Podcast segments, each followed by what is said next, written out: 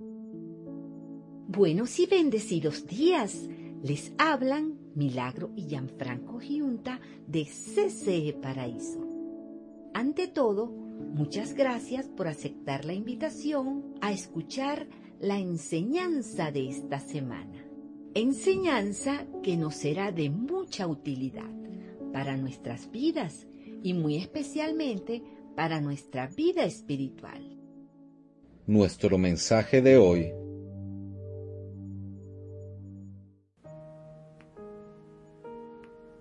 Lo mío es tuyo. Feliz y bendecido día domingo 15 de octubre, hermosa iglesia CCE Paraíso. Hoy continuamos con la segunda parte de la reveladora serie ¿De quién es? con el capítulo de nombre Lo mío es tuyo. Oramos al Señor para que sea el Espíritu Santo de Dios permitiendo que las hermosas enseñanzas bíblicas hagan nido en los corazones de todos nosotros, permitiéndonos así adquirir sabiduría y alcanzar el conocimiento que Dios tiene reservado para los que le aman. Pues tú, Señor, nos dices, Yo te instruiré, yo te mostraré el camino que debes seguir, yo te daré consejos y velaré por ti. Amén y amén. Iniciemos.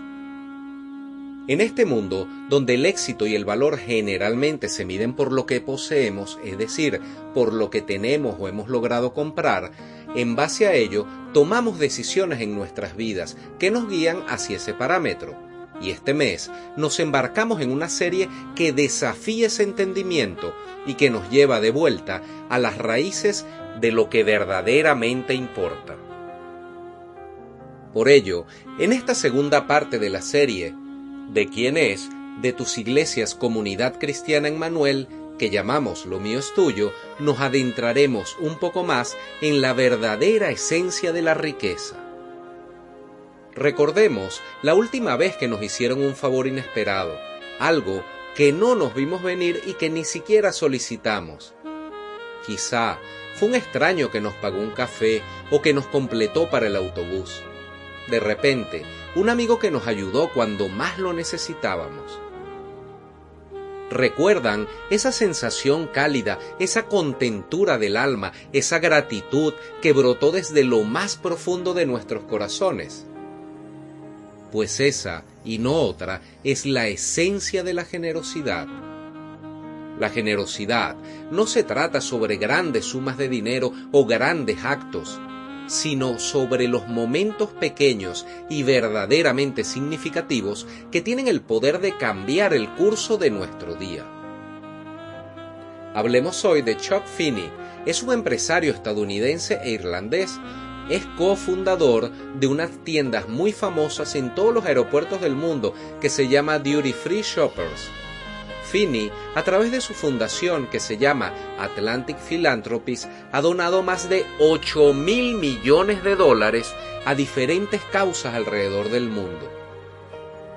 Sus donaciones van dirigidas principalmente a educación, derechos humanos y salud. Lo impresionante de esto es que el señor Finney no solo donó una parte significativa de su riqueza, sino que prácticamente donó todo lo que tenía, viviendo según su filosofía de vida, que traducido al español se diría así, dona mientras vivas. De hecho, el señor Finney ha donado más del doble de todo el dinero que ha donado durante su vida Bill Gates, el dueño de Microsoft. Imaginémonos la fortuna que tiene el dueño de Microsoft y todo lo que ha donado, el señor Finney ha donado más del doble de ese monto. El señor Finney nunca usó el dinero que ganaba para darse una gran vida ni un estilo de vida acorde a su dinero, porque él ni siquiera es dueño de una casa ni de un automóvil. Finney vive en un pequeño apartamento de solo dos habitaciones con su esposa y es muy conocido porque él ha utilizado el mismo reloj que compró hace muchísimos años atrás y lejos de ser un Rolex o un Cartier, es un reloj de estos muy baratos que solo cuestan 15 dólares. El señor Finney repetía siempre una frase. Tuve una idea que nunca se fue de mi mente, que debemos usar nuestra riqueza para ayudar a las personas.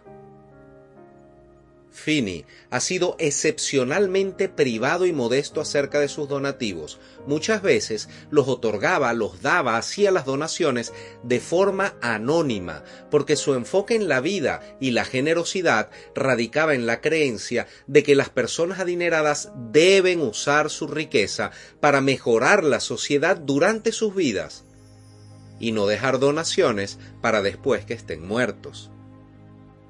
De hecho, el término filantropía designa o se refiere en general al amor por la especie humana o amor por la humanidad, según el origen etimológico de las palabras griegas filos y antropos. Y el término filantropía tiene muchísimos años, lo acuñó un emperador romano de nombre Flavio Claudio Juliano este emperador fue movido por el ejemplo que veía en los cristianos de la misericordia para con los demás. También tenemos el caso contrario, por supuesto, porque lo contrario a la filantropía es la misantropía, que es el desprecio y no el amor por la especie humana. Sigamos hablando del señor Finney, él operó en secreto, evitando la atención pública. Nadie sabía cuánto donaba ni a quién le donaba, hasta que sus actos de generosidad fueron revelados al público. Sus donaciones eran tan secretas y tan bajo perfil que de hecho fue apodado el James Bond de la filantropía. Ahora, hace apenas tres años atrás, en septiembre del 2020, después de décadas de filantropía y después de donar casi toda su fortuna a causas benéficas, Chuck Finney cerró finalmente su fundación, habiendo logrado el éxito, logró su objetivo de donar toda su riqueza en vida hasta casi caer en la quiebra. Finney creó la filosofía de nombre Dona mientras vivas y resuena, se hace muy símil con la idea bíblica de generosidad, demostrando que sí es posible vivir con menos y poder compartir abundantemente lo que tenemos. Él creó un impacto significativo en el mundo. El señor Finney es un gran testimonio de que la riqueza sí puede ser utilizada para lograr cambios positivos y transformadores en la sociedad y en la vida de las personas menos afortunadas. La historia de este señor ilustra que la alegría inacabable y la realización sustentable provienen no de lo que acumulamos, sino de lo que somos capaces de dar a los demás. Mas hoy en día vivimos en una sociedad consumista que nos insta a acumular más y más y más y a competir constantemente, a compararnos con los demás pero a menudo nos encontramos sintiendo que algo falta. Es como por más que pudiéramos comprar, siempre tenemos un agujero dentro de nosotros, y esa carrera interminable hacia la acumulación material ilimitada va a dejarnos sintiéndonos vacíos y hasta nos puede desconectar de Dios, inclusive de la realidad. Como le sucede, por ejemplo, a los acumuladores compulsivos. Este trastorno de acumulación compulsiva es una dificultad continua para votar o deshacerse de las cosas que poseen las personas, porque quien lo sufre cree que necesita guardarlas. Inclusive, muchos acumuladores pueden sentirse angustiados ante la idea de deshacerse de lo que tienen y entonces comienzan a guardar y acumular progresivamente más y más una gran cantidad de objetos, sin importar si estos objetos tienen o no tienen valor. Ahora bien, en medio de nuestras luchas del día a día, la historia de la iglesia primitiva nos ofrece, nos muestra, nos enseña, nos regala un enfoque refrescante sobre cómo debemos vivir en comunión y generosidad genuina, generosidad real.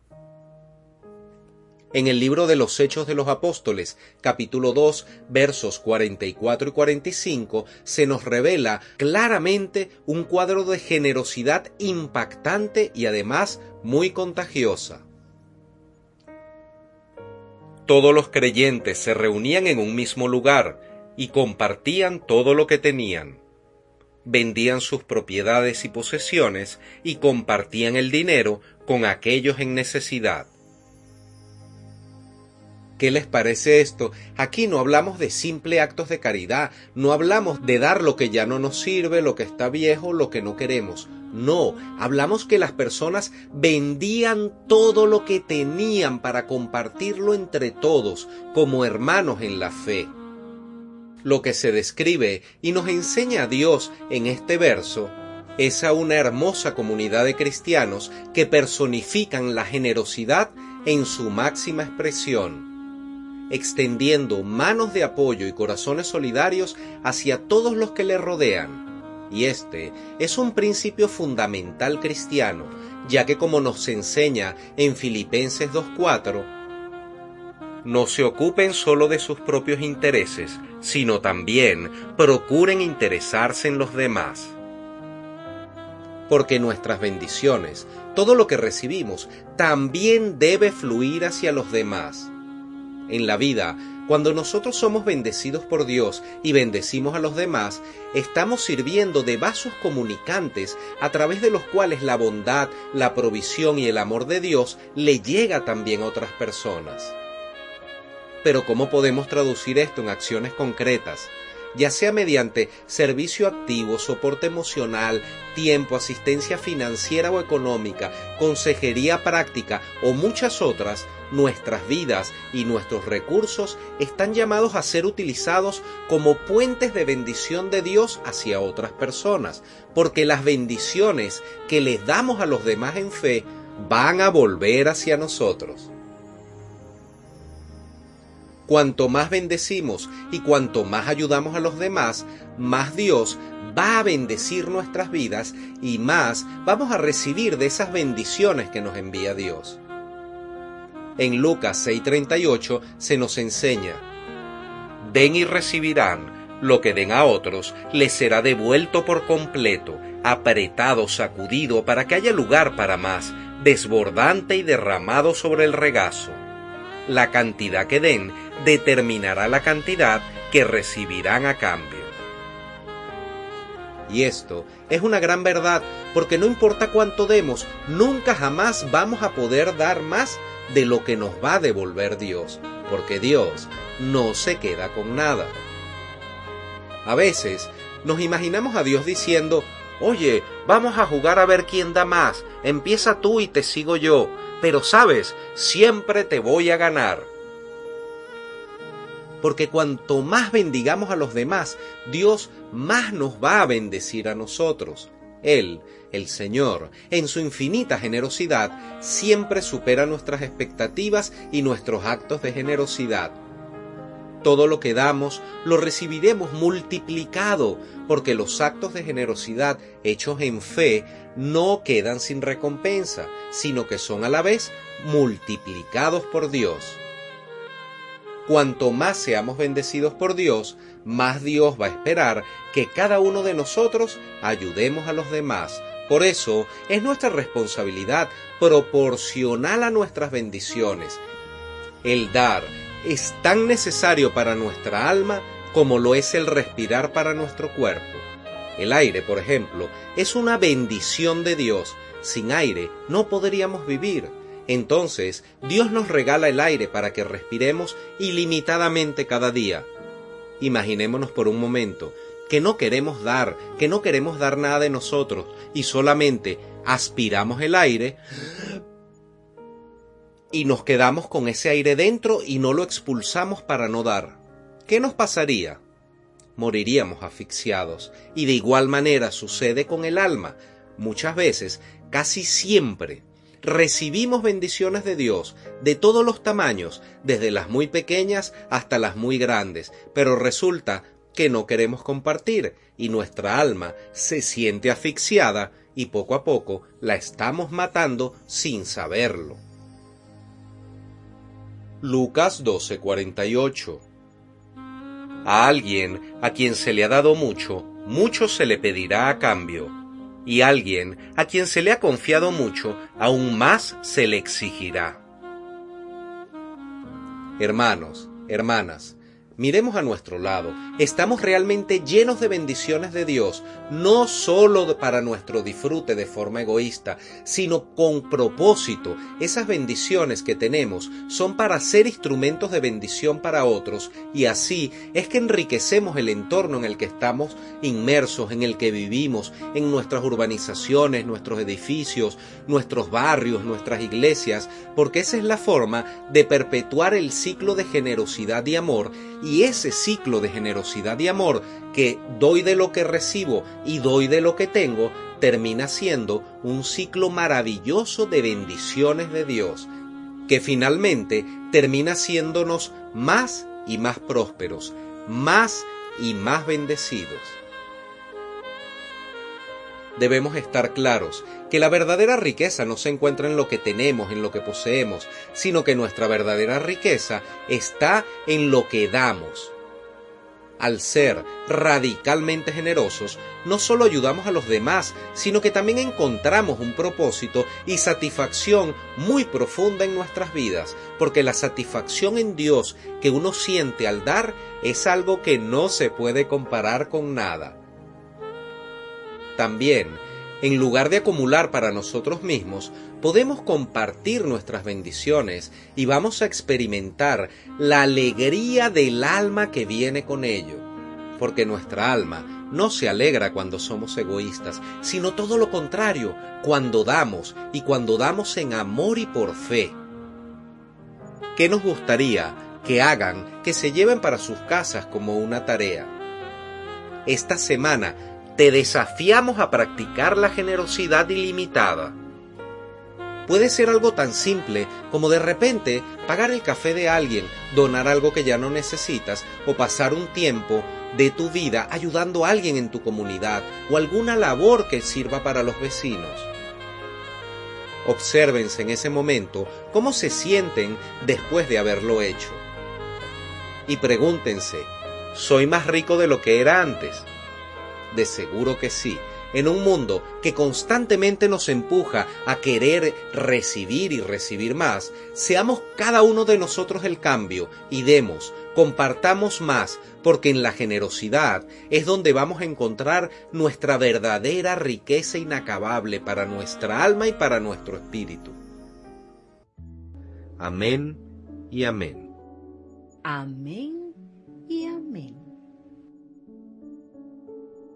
Si este mensaje ha sido de edificación para tu vida y deseas comenzar o reforzar una intimidad más fructífera con Dios, te invitamos a que se comuniquen con nosotros por el Instagram arroba ccparaíso o por WhatsApp más 58 424 223 164.